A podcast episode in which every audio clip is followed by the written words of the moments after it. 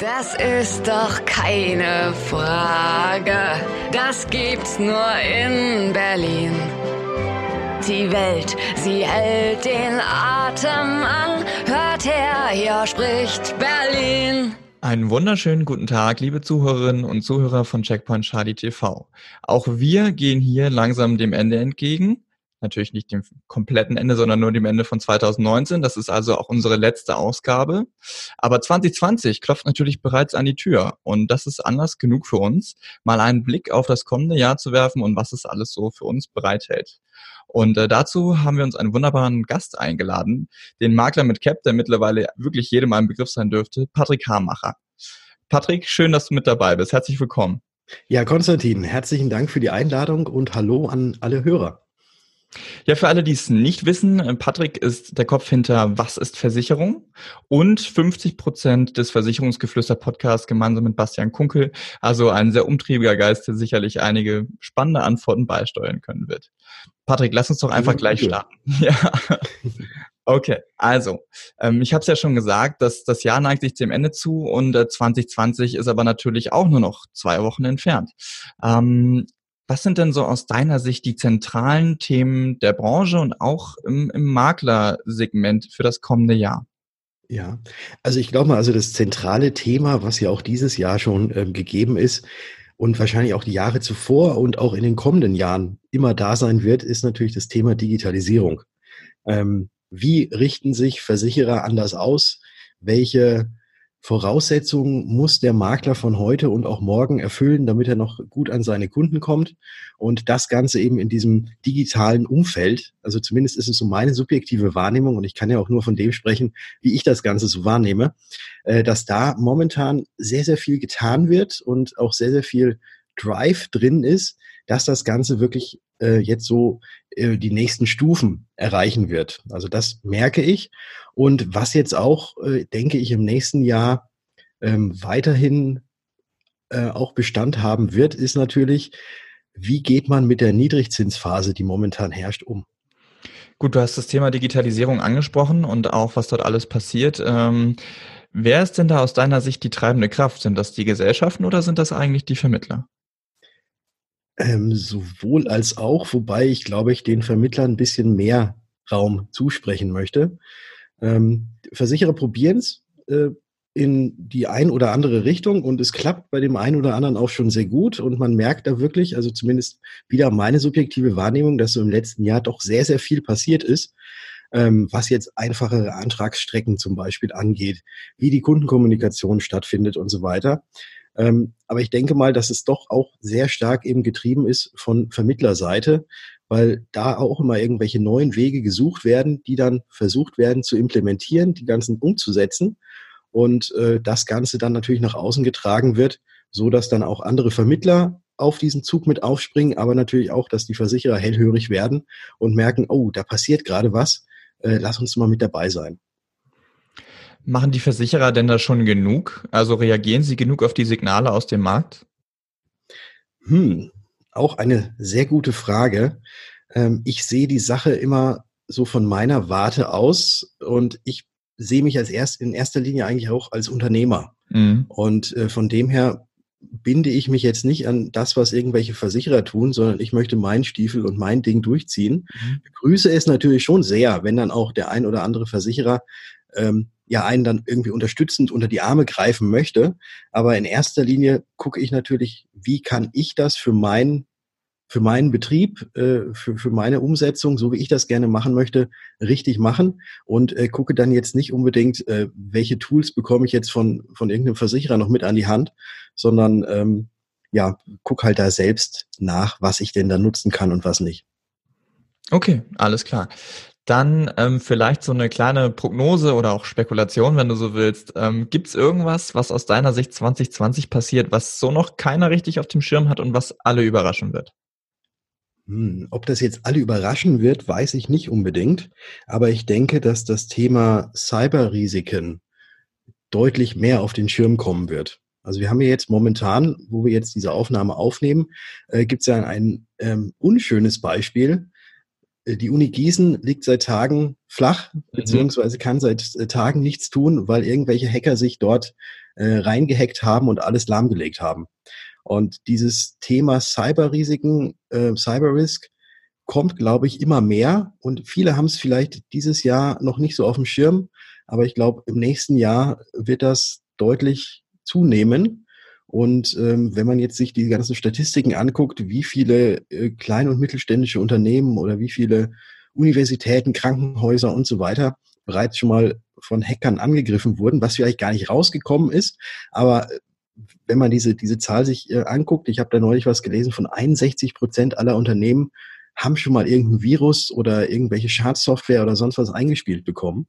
Ähm, das wird auf jeden Fall, denke ich, nächstes Jahr äh, eines der Themen werden. Und ich denke auch, dass diese Cyberrisiken äh, früher oder später ähm, auf einer, also so auf, auf, auf einem Status stehen werden wie die private Haftpflichtversicherung oder die Haftpflichtversicherung, weil ähm, dadurch, dass alles vernetzter ist, alles noch globaler ist und alles irgendwo online passiert, ähm, sollte man sich diesen Risiken bewusst sein und denke ich, äh, sollte man das Ganze auch irgendwie absichern.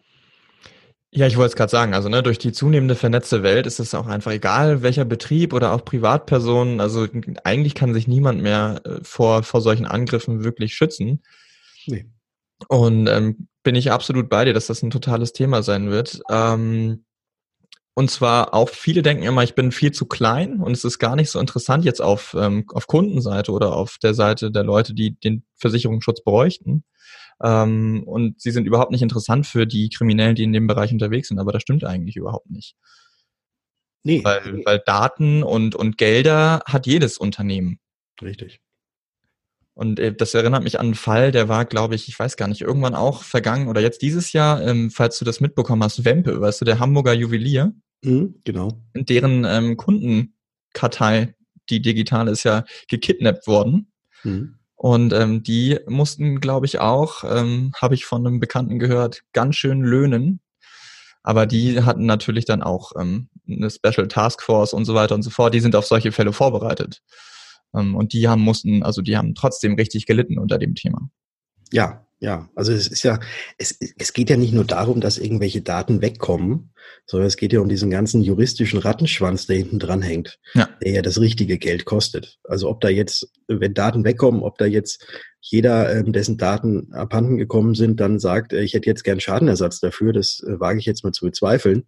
Aber was man jetzt äh, von gesetzlicher Auflage alles tun muss, wenn Daten wegkommen, mhm. das kann schon extrem teuer sein. Und natürlich ist es auch könnte es, wenn das Ganze richtig groß rauskommt, ist es natürlich auch eine Rufschädigung für Total. das Unternehmen. Und da muss man natürlich auch einiges tun, damit ähm, der Ruf gewahrt bleibt. Und das geht richtig ins Geld.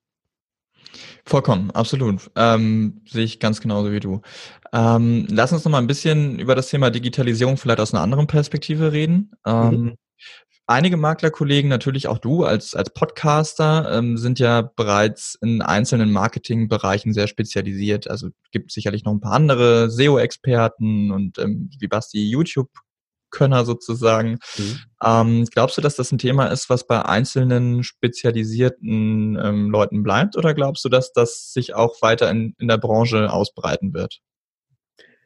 Ich denke mal, es wird sich weiter ausbreiten. Ähm, wenn man, also früher war es ja auch immer so, man hat irgendwie Werbung geschaltet, wenn auch regional und die dann meistens in irgendwelchen Tageszeitungen oder in irgendwelchen Blättchen, die ähm, ausgetragen werden. Und da hat man, und darüber hat man quasi sein Marketing betrieben. Und ähm, gerade dadurch, dass immer mehr Leute in den sozialen Medien sind, wenn man nach irgendetwas sucht, äh, man guckt ja nicht mehr in irgendwelche Branchenverzeichnisse, sondern man guckt ja erstmal online irgendwo, wo man da jemanden findet.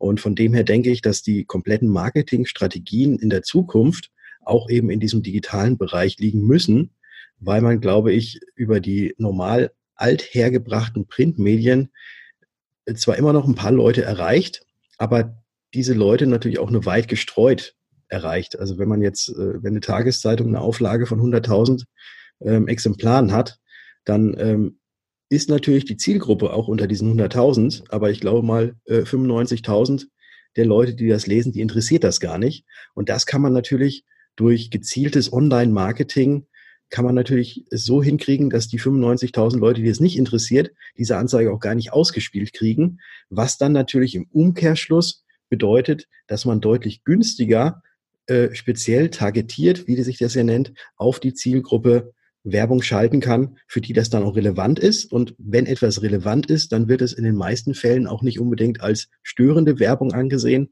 sondern vielleicht sogar als Mehrwert. Mhm. Ja, und wir haben da, glaube ich, auch so ein bisschen den Unterschied ne, zwischen diesem Push- und Pull-Mechanismus. Mhm. Ähm, so dass, ähm, wenn man, wenn man Informationen ins Netz stellt, hast du den die Reuse, den Anker, wie auch immer du willst, der ausgeworfen ist.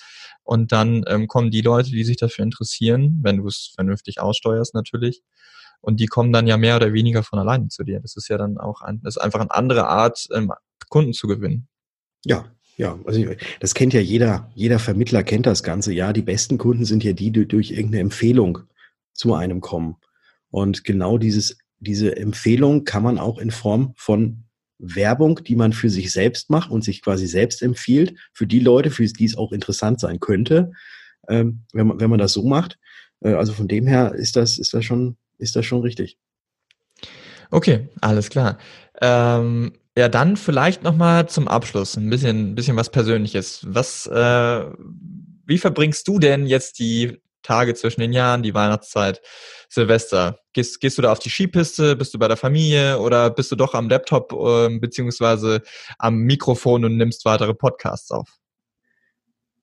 Also ich äh, bin unheimlich gerne in den Bergen und ich bin äh, Snowboarder und mm. genieße das Ganze auch.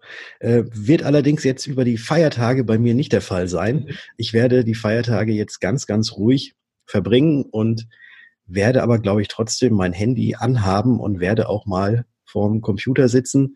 Und es sind noch so die ein oder anderen Dinge, die dann nächstes Jahr kommen werden, ähm, auch noch so vorzubereiten, beziehungsweise gehe ich dann mal in mich und überlege mir noch etwas, was ich denn jetzt 2020 äh, machen kann. Also ich bilde mir jetzt keinen Masterplan für 2020, aber mache mir einfach mal schon mal so ein paar Gedanken, in welche Richtungen man ähm, jetzt auch Social Media und so weiter bespielen kann.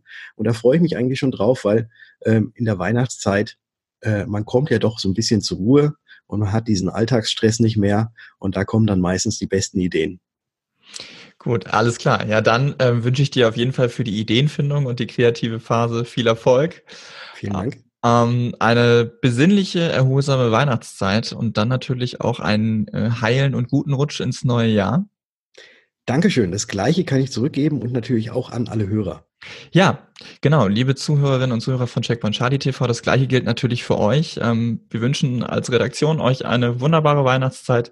Erholt euch gut und kommt gut ins neue Jahr. Wir hören uns dann 2020. Bis dahin.